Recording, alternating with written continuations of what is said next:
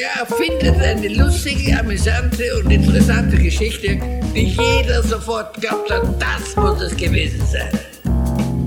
Lügen für Erwachsene, der Lüge-Podcast. Hallo und herzlich willkommen bei Lügen für Erwachsene, wo Stefan, hallo Stefan, Hi. und ich, Ronja, uns aktuell mit dem Thema Verantwortung beschäftigen. Naja, vor allem Stefan beschäftigt sich, ich höre zu. Noch kurz zu uns, falls du uns nicht kennst. Wir sind zwei Psychologen mit äh, viel Liebe zum systemischen Denken. Wir treiben uns in verschiedenen Kontexten wie Supervision, Therapie, Coaching, Beratung und Weiterbildung herum. Und ja, in diesem Podcast beantworten wir Fragen von Teilnehmerinnen und Klienten aus eben genau diesen Bereichen. Aktuell machen wir den Deep Dive in das Thema Verantwortung, beziehungsweise Stefan Dive Deep. Ich dümpel an der Oberfläche, gucke immer mal wieder, wo er gerade ist und stell Fragen, damit ich in seinen Vertiefungen mitkomme. Hm. Ist ganz schön, ist entspannt für mich. Stefan, wie ist für dich bisher? Ja, ich habe bisher den Eindruck, gar nicht so tief zu tauchen, sondern eher so ein paar oberflächlichere Aussagen zu tätigen und habe eher ein schlechtes Gewissen gegenüber den Zuhörerinnen und Hörern, die jetzt wahrscheinlich sagen würden, aber das kann man doch viel differenzierter sehen und stimme auf jeden Fall zu. Aber so ist das mit den Wahrnehmungserleben, äh, mit den Wahrnehmungen, Ja. Wahrnehmungen hier. Also von dem her, ich freue mich noch ein bisschen tiefer einzutauchen, weil ich ein paar Prämissen echt spannend finde und auch vor allem sehr hilfreich in meiner Arbeit. Daher äh, hänge ich überhaupt Okay. bei dem Thema drin. Ne? Das Ja, schön. Spaß. Dann, ähm, sag mal, wo tauchen wir heute hin? Heute geht's mal in die Hauptsätze der Verantwortungsdynamik. Uh, Stefan, was sind denn die Hauptsätze der Verantwortungsdynamik? Oh, das das also jetzt noch gar nicht, gar nicht inhaltlich, sondern Ja? Worum geht's da? Naja, also worum geht's da? Ähm, wenn, es hat ja so sprachlich eine gewisse Ähnlichkeit zu den äh, Hauptsätzen der Thermodynamik oder ähnliches. Das ist auch äh, Mhm. kein Zufall. Ich bin darüber gestolpert, selber beim Schmökern. Und zwar habe ich bei diesem, es gibt da so ein Band bei, vom Navigieren beim Driften. Und da gibt es einen ähm, Beitrag von Fritz Simon und Gundhard Weber äh, zwischen Allmacht, Ohnmacht und Macht nichts, heißt das. Und da lassen die sich relativ salopp auch über diese Dynamiken, ein bisschen über Macht, Ohnmachtdynamiken und therapeutische Beziehungen ein.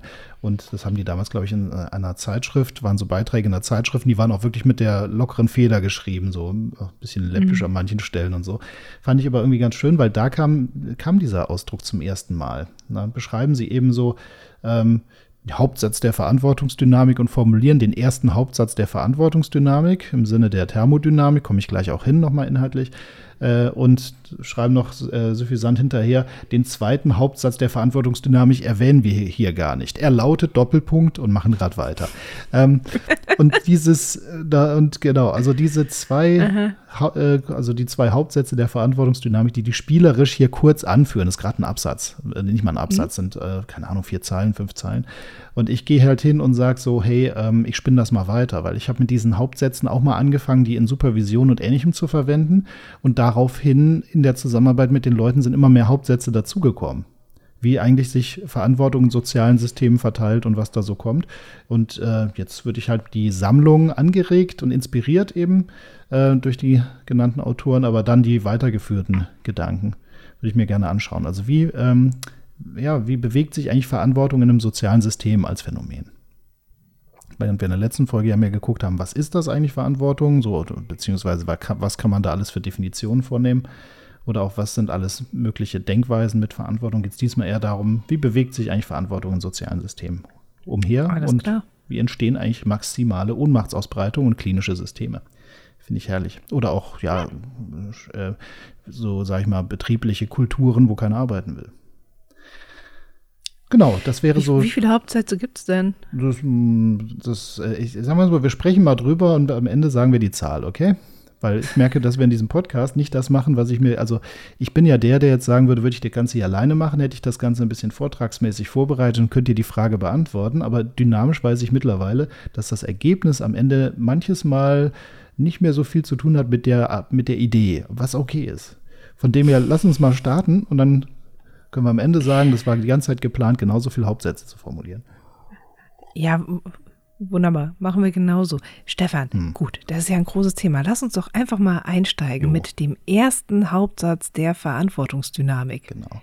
Ich gehe mal davon aus, den gibt es. Ja, genau. Der, ist der Hauptsatz der Verantwortungsdynamik, so wie mit der Thermodynamik auch, nämlich das Maß der Verantwortung in einem Interaktionssystem bleibt konstant. Die Verantwortungsabgabe des einen ist die Verantwortungsübernahme des anderen.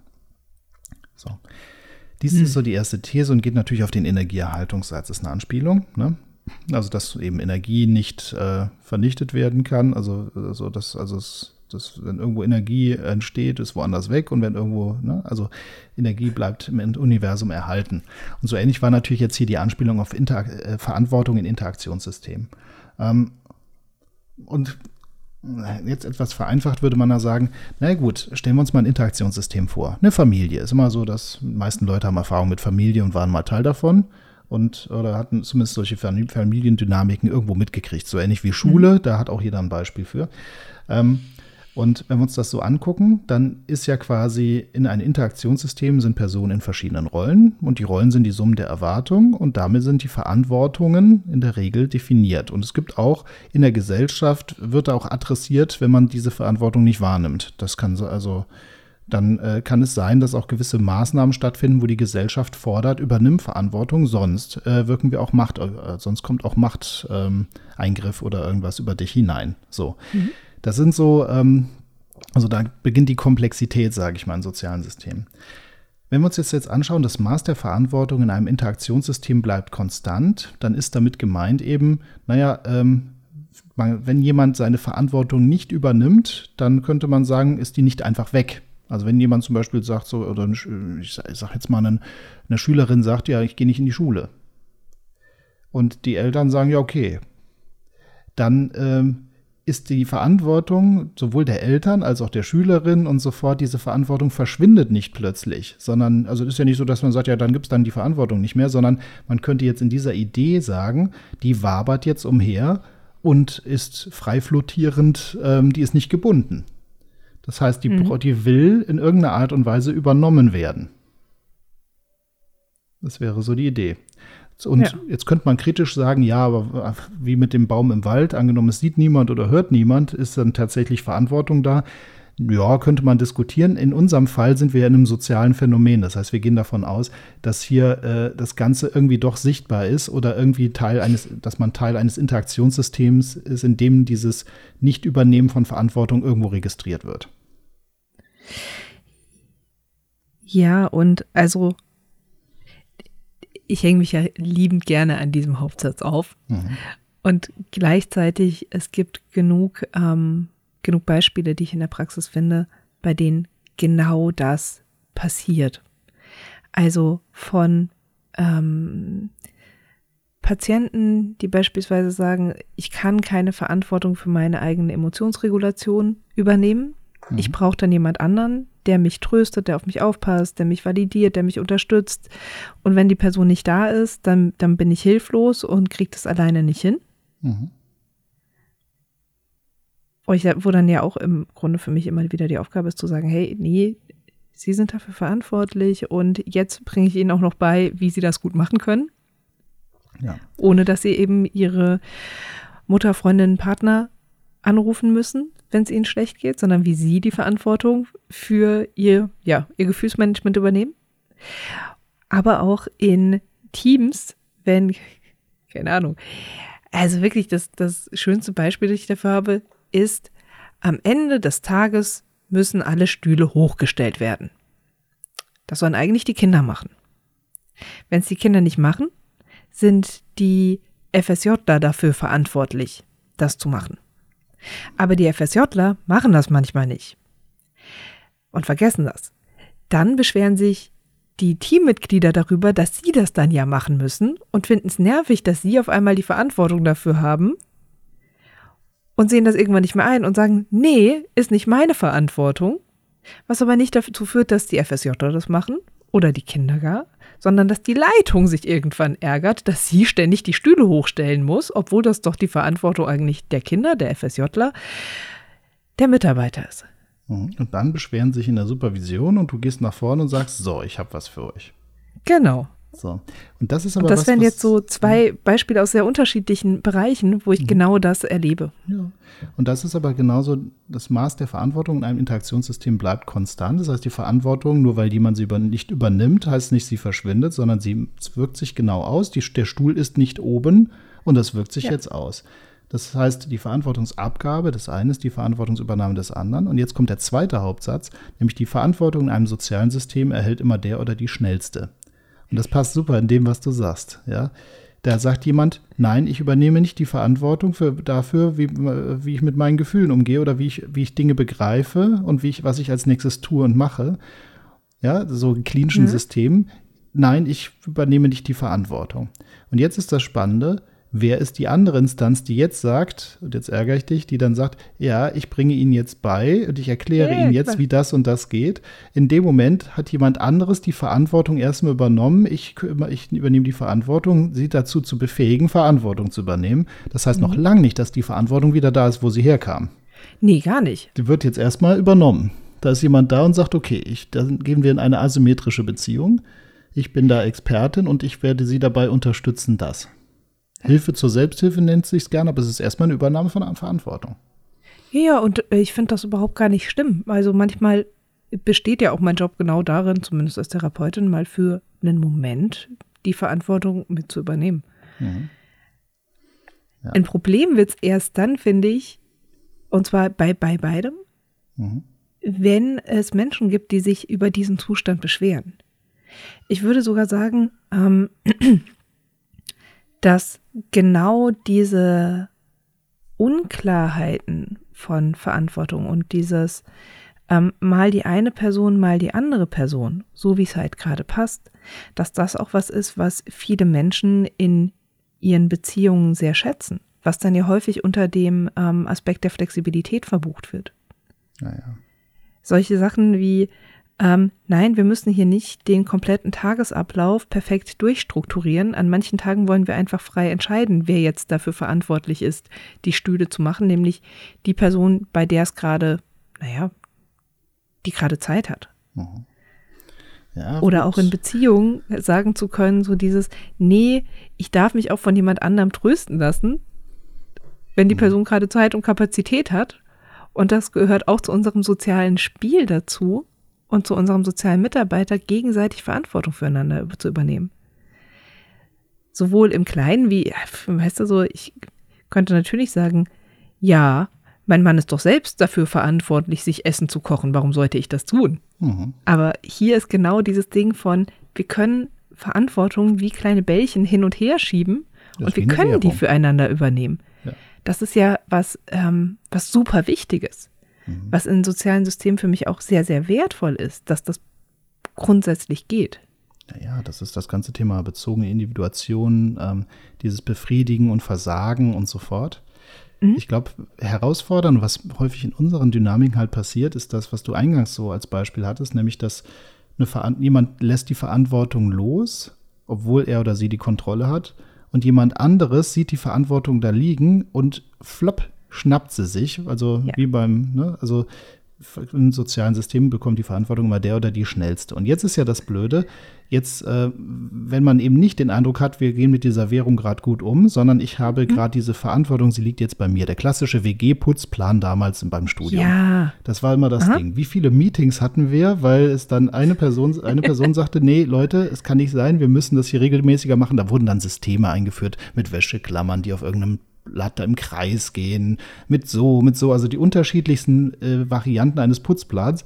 Aber die Leute, die am langsamsten waren, äh, haben halt, also die Person, die am meisten es gestört hat, dass es nicht geputzt ist, haben am Ende dann doch äh, sich die Verantwortung geholt, waren mal maximal unzufrieden damit. Und das passiert häufig. Das passiert in Teams, das passiert in Familien, das passiert bei äh, psychischen Beschwerden sehr, sehr häufig, weil häufig die Personen selber sagen, hey, ich kann nichts, ich kann mein Denken, mein Handeln und so weiter nicht beeinflussen. Und schwuppdiwupp will jemand helfen, unterstützen. Eben genau das, was du meinst, dieses Reziproke in sozialen Systemen ist es vollkommen okay, okay, wenn wir uns mit der Verantwortung wechselseitig aushelfen.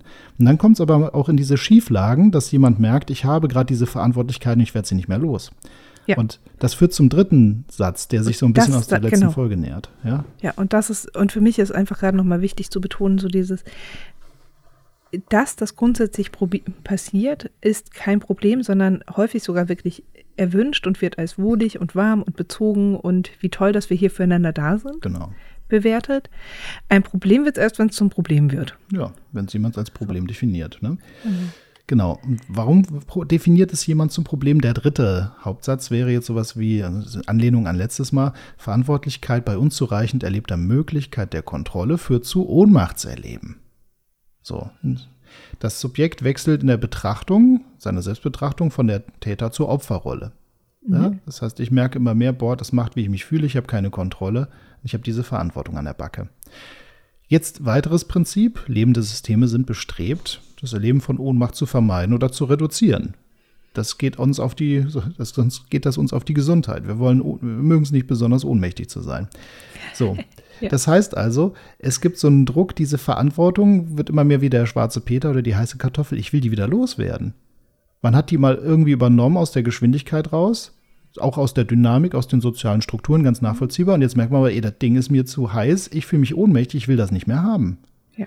So, und das heißt aber, jetzt will ich das in dem sozialen System zurücktun und merke aber, ähm, niemand ruft ja hier zu mir. Ja. So. Und jetzt gibt es ein spannendes Phänomen, nämlich dass sich äh, Ohnmachtserleben äh, in der Kommunikation äußert, in Sozi also in sozialen Systemen äußert, und zwar in Form von sogenannten, wir nennen das immer Klagemustern der Weiterbildung. Also, mhm. ähm, das heißt, eine bestimmte, so bestimmte sprachliche Konstruktionen, die hier so ein paar Elemente, aber auch Paradoxien enthält. Ich führe ich führ die einfach mal einfach aus. Für dich ist das jetzt ein alter Hut, weil wir das dauernd in Weiterbildung machen, ne? aber ist ja egal. Ich hau die mal kurz raus für die Leute, die von außen sind. Also was sind die Elemente von so einem Klagemuster? Wie basteln wir uns ein gutes Klagemuster? Also A, es gibt ein Phänomen, also irgendetwas da draußen ist da. Das muss erstmal realisiert sein, als Problem definiert sein und externalisiert ist es außen. Dieses Phänomen kann auch, äh, kann auch was Internes sein, wie der Schmerz, die Depression, ähm, äh, das Grübeln oder sowas. Aber es ist das Grübeln, ähm, und so weiter. Also es ist quasi was Externalisiertes, es ist eine eigene Instanz. Das bin nicht ich, ja. sondern es ist das. Meine, mein innerer Schweinehund, was weiß ich nicht, kann aber auch eben sein der Chef, das Amt, ähm, mein Sohn, die Tochter, der Nachbar, ähm, die, äh, die Energiepreispauschale, was weiß ich nicht. Aber es gibt dieses Phänomen und das wird realisiert, also von, der, von dem Beobachter quasi als Phänomen erfasst und gleichzeitig externalisiert. Es ist etwas Außenstehendes, selbst wenn es der Schmerz ist oder so. Es ist etwas mhm. anderes als ich. Das ist A. Einfach weil ich das Beispiel so schön finde, hänge ich mal das Beispiel dran. Die Stühle stehen nie oben. Ja, genau. Diese Stühle. So, ja, und dann ist es dieses keiner keiner wäre dann auch eine Externalisierung. Ja? ja. Dieses, die anderen. Keiner oder? kümmert sich. Ja. ja. So, oder Gisela, aber die würden wir nie direkt ansprechen in der Supervision. Deswegen sagt es, niemand macht das hier. Naja, jedenfalls ähm, B. Also es gibt ein Phänomen. Das zweite, dieses Phänomen wirkt auf mich ein. Ich muss eine Kausalitätsannahme haben. Mhm. So. Das äh, heißt, es Und wirkt weil die Stühle ein. oben stehen, mhm, genau muss Komm, ich mich jedes Mal ärgern. Genau, da sind wir schon bei Und C. ich muss jedes Mal entscheiden, wie ich mich. Ja. Mhm. Genau, das ist C. Hierdurch muss ich, kann, muss ich das und da, also muss ich auf eine bestimmte Art fühlen, denken, handeln oder aber hierdurch kann ich nicht auf eine bestimmte Art und Weise fühlen, denken oder handeln. Ich muss jetzt hier nicht nur eine Kausalität herstellen, sondern ich muss auch trivialisieren. Ja? Mhm weil das so ist, geht das nicht oder weil das so ist, muss ich das und das und das. Das ist wichtig, weil sonst kriegen wir kein gutes Klagemuster zusammen. Wir müssen quasi wirklich so eine ursächliche Beziehung haben und trivialisieren. Mhm. Dann braucht es natürlich ein, eine Bewertung des Ganzen, die sagt, das ist ein Problem. Weil nur, ja. ich könnte es ja realisieren, sagt, es gibt ein Phänomen, wie zum Beispiel Hitze. Das Phänomen wirkt auf mich ein, ja, ich merke das, mein Hirn ist matschig und deswegen kann ich nicht auf eine bestimmte Art und Weise Podcasts aufnehmen. So. Dann könnte man sagen, ja, ist das ein Problem? Ja, dann ist das halt so. Das ist das Wetter und so ist das. Ähm, dann wird halt trotzdem aufgenommen und man sagt, Leute, heute war es heiß. Oder man sagt einfach, naja, dann ist das jetzt, äh, dann nehme ich halt nicht auf oder so. Dann habe ich kein mhm. Problem. Ich muss aber dann trotzdem noch sagen, nee, das ist für mich ein Problem. Wir brauchen also eine entsprechende Bewertung dieses ganzen Konglomerats. Dann darf dieses Problem nicht lösbar sein. Ich muss also eine Restriktion draus machen. Ich darf es nicht zum Problem erklären, sondern zu einer Restriktion, ein ganz zentrales Element. Ähm, und dann muss ich ein Problem damit haben, dass es eine Restriktion ist. Weil man könnte ja auch sagen, ah, es ist nicht lösbar, na gut, dann kümmert es mich nicht. Nein, es ist ein Problem, dass das nicht lösbar ist. Die Restriktion muss problematisiert werden. Das ist jetzt erstmal alles, was intrapsychisch so vorgehen darf. Es gibt ein Phänomen, wirkt auf mich ein, deswegen trivialisiert ist, wie ich handeln und denken kann. Das ist ein Problem, das ist nicht lösbar und das ist für mich auch ein Problem, das nicht lösbar ist. Jetzt geht's weiter. Jetzt geht's in den kommunikativen Aspekt, nämlich äh, jetzt in der Regel kommt ein Appell, der Beziehungsaspekt mit rein, weil, wie die Ronja so schön gesagt hat, wir sind ja Teil eines sozialen Systems. Und das heißt, mehr oder minder stark kann es in die Richtung gehen, hilf mir dieses Phänomen, dass dieses Phänomen nicht mehr auf mich einwirkt. Oder mhm. ich nicht mehr das und das muss oder endlich wieder das und das machen kann.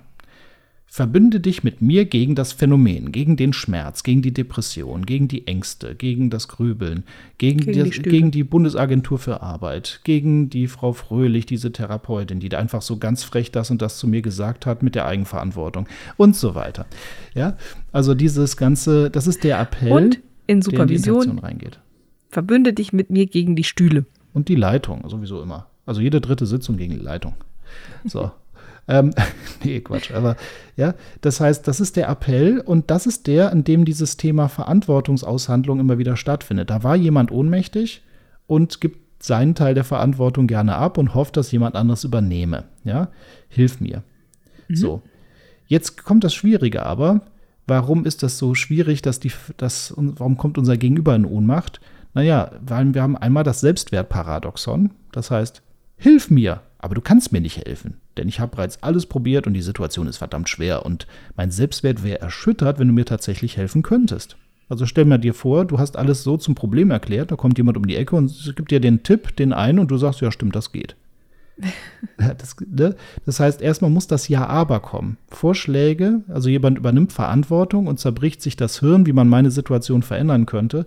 Aber wäre meine Situation so einfach ja. veränderbar, ja, dann war ich ja ein ziemlicher Depp, dass ich nicht selber drauf gekommen bin. So. Außer man geht zu einem Guru, dem man sehr, sehr, sehr viel Geld zahlt. Ja. Der darf dann auch wieder mit günstig, mit äh, billigen Tipps dann, und Ratschlägen kommen, die dann funktionieren. Geht das, dann geht also das. es gibt so ein paar Methoden, wie man es aushebeln kann, aber ach ja. Ja, die nächste Folge von diesem Podcast, dafür muss man erst irgendwo in Südamerika auf einen Berg steigen und dann circa zwei Stunden dort in der sengenden Sonne sitzen und erst dann spielt der ab und dann ist das Gold, was da kommt. Ja, mhm. einfach nur, weil man so viel investiert hat. Und dann darf es auch funktionieren.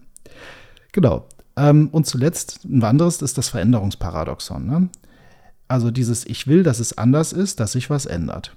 Dabei will ich so bleiben, wie ich bin, will mich nicht ändern. So ein ganz, ganz große Thema. Ne? Dieses, es soll anders sein, aber ich will nicht unbedingt was anderes machen. Es soll anders ja. sein. Das ist dieses Paradoxon, was so schön kommt mit, machen Sie auch Hypnose? Dann könnten Sie vielleicht mal dieses Thema, dass ich dann einfach nur so zwei, drei, also komme ich mal vorbei, Sie machen dann diese Hypnose und ist es vorbei.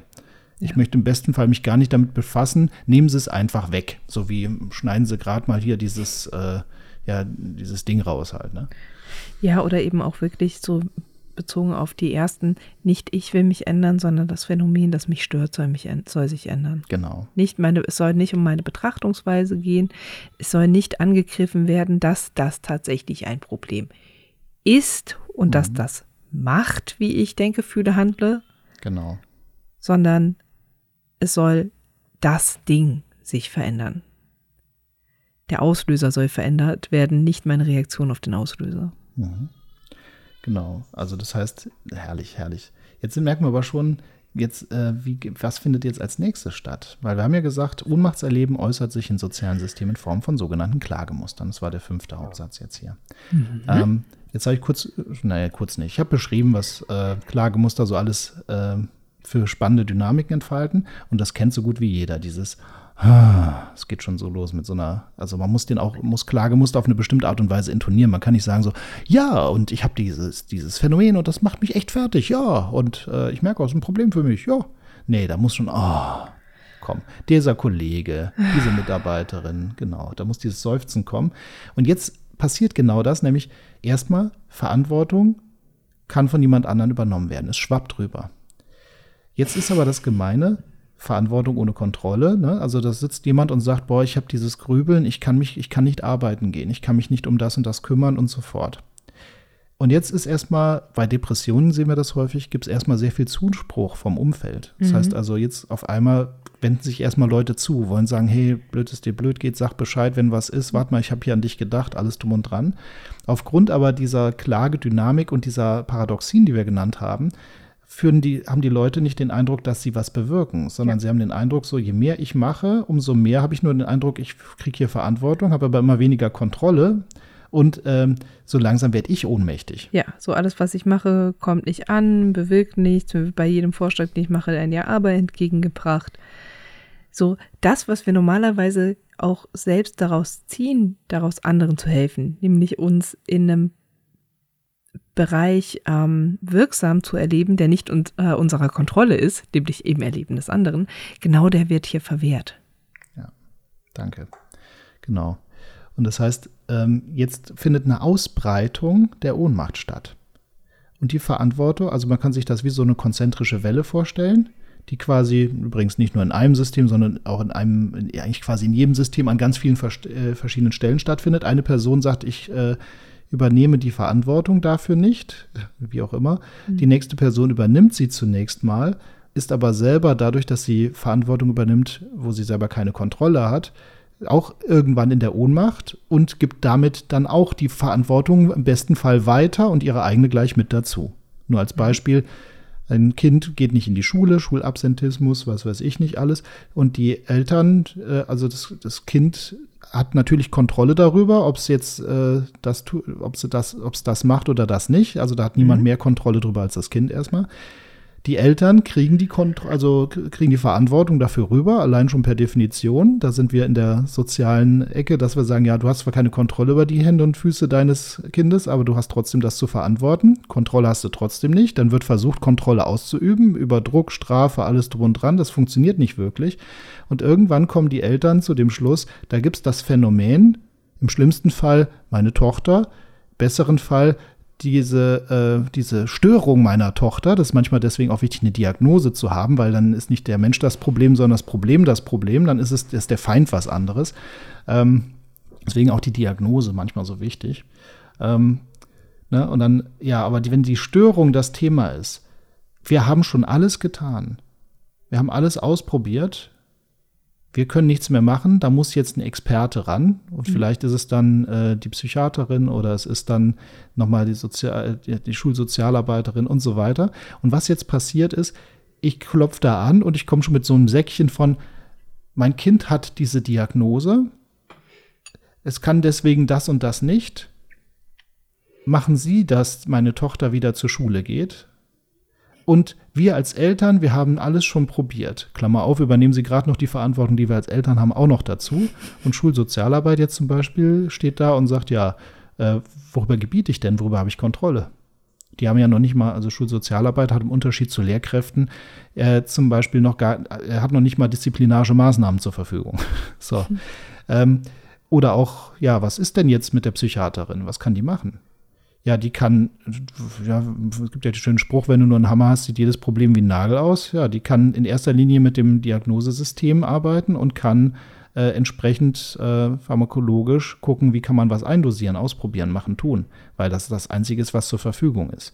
Und erfahrungsgemäß kann das äh, dazu führen, dass letztendlich aber dass die Phänomene dadurch nicht verschwinden und die Verantwortung nicht einfach wieder rückwärts übernommen wird. Die Eltern übernehmen wieder ihre Verantwortung, das Kind übernimmt seine Verantwortung, äh, sondern es kann sein, dass jetzt auch irgendwann diese Helfer irgendwo sagen, ja, ich kann ja nichts tun, ich komme selber in Ohnmacht, weil ich kriege die Verantwortung übertragen, ich kann die Verantwortung gerade gar nicht übernehmen.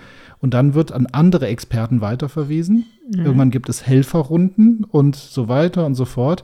Und man kann leider so ein soziales Konstrukt von Ohnmachtsausbreitung geraten, wo ganz, ganz, ganz viele Leute sich ohnmächtig fühlen, weil irgendein Phänomen gerade das Ganze dominiert. Und das ist dieses, ähm, das ist der sechste Hauptsatz quasi, dass eben Klagemuster sich konzentrisch über soziale Systeme ausbreiten können und damit klinische Wirklichkeiten erzeugen können. Auf Klagen über Phänomene folgt Klagen über Klagende. So. Ja, aber Stefan, Ja. Dann muss man doch die Verantwortung an die Person zurückgeben, zu der sie eigentlich gehört. Natürlich. So. Und das ist genau der Punkt, der in diesen Systemen dann so schwierig ist. Der siebte Hauptsatz, die übertragene und angenommene Verantwortung kann nur schwer oder möglicherweise gar nicht an den ursprünglichen Verantwortlichen zurückgegeben werden. Das ist das Prinzip der Unumkehrbarkeit oder Unrevisibilität, wie man das so sagt. Ähm, das ist ja quasi das Bestreben, was überall da ist. Übernimm wieder Verantwortung dafür, dass du schwarz fährst. Übernimm doch Verantwortung dafür, wie du mit dem Schmerz, also sie müssen, ja. also selbst in therapeutischen Settings, ja, dass sie mit dem Schmerz einen anderen Umgang finden müssen und so fort. Immer wieder dieses Werben, dass sie ihre Gefühle, dass sie mit ihren Gefühlen jetzt äh, selber und eigenständig umgehen. Übernehmen sie gefälligst wieder Verantwortung. Und das Gemeine ist jetzt, das Gegenüber äh, kann das machen oder kann es lassen. Ja. Und dieses Vakuum bleibt da. Und dann ist immer die Frage, wer hat sich diese Verantwortung eigentlich geschnappt und merkt, boah, Mist, jetzt, jetzt hängt es irgendwie mit mir, bei mir. Und wer übernimmt es als nächstes? Also jetzt wird der schwarze Peter, die heiße, Koffel, äh, die heiße Kartoffel der Verantwortung umhergereicht. Genau. Mhm. Das, sind so, das sind so jetzt so die Hauptsätze der Verantwortungsdynamik. Ich glaube, jetzt sind sieben geworden. Mhm. Könnten mehr werden, aber ich würde sagen, sieben passt Erst für die Folgenlänge. Sieben. Ich hoffe, das ist interessant für andere da draußen und ich hoffe, man ist einigermaßen verständlich. Aber das kann man uns ja einfach melden, gell? Genau, einfach per Mail an podcast.löwen-weiterbildung.de. Was sind deine Erfahrungen auch mit genau diesen Sätzen? Welche Beispiele hast du da schon erlebt? Was regt es gerade bei dir an? Wo sind deine Ja-Uns und deine Ja-Abers zu hm. diesen Hauptsätzen? Interessiert uns. Wir freuen uns über Rückmeldung. Stefan freut sich über Rückmeldung. Oh ja. Ähm, ich glaube, ich würde es an der Stelle jetzt auch einfach so stehen lassen und es nicht weiter zerreden, auch wenn ich mhm. natürlich jetzt auch Beispiele, Ideen und äh, Dinge im Kopf habe. Aber wir haben gesagt, wir probieren mal kürzere Folgen aus. Ähm, kürzer, weiß ich noch nicht, ob wir hinkriegen, aber zumindest sollten wir es trotzdem kompakt halten. Ich glaube, wir sind kürzer diesmal. Genau. Und dann können wir nächste Folge, ich habe jetzt gerade schon so ein paar kommunikative Aspekte, die mhm. dann mit der strukturellen in Kombination gehen, also Verantwortung als Phänomen in sozialen Systemen und dann aber auch, was hat das Auswirkungen in der Kommunikation, also wie Verantwortung adressiert wird. Und das wäre für mich dann direkt die nächste Folge, nämlich sprachliche Adressierung von Verantwortung und dann wird es komplex. Alles klar. Ja, super. Ja? Gucken wir gleich dann mal auf, wo wir da weitermachen. Super. Erstmal euch ein schönen Tag und dann bis zum nächsten Mal. Stefan, mach's gut. Hola, tschüss.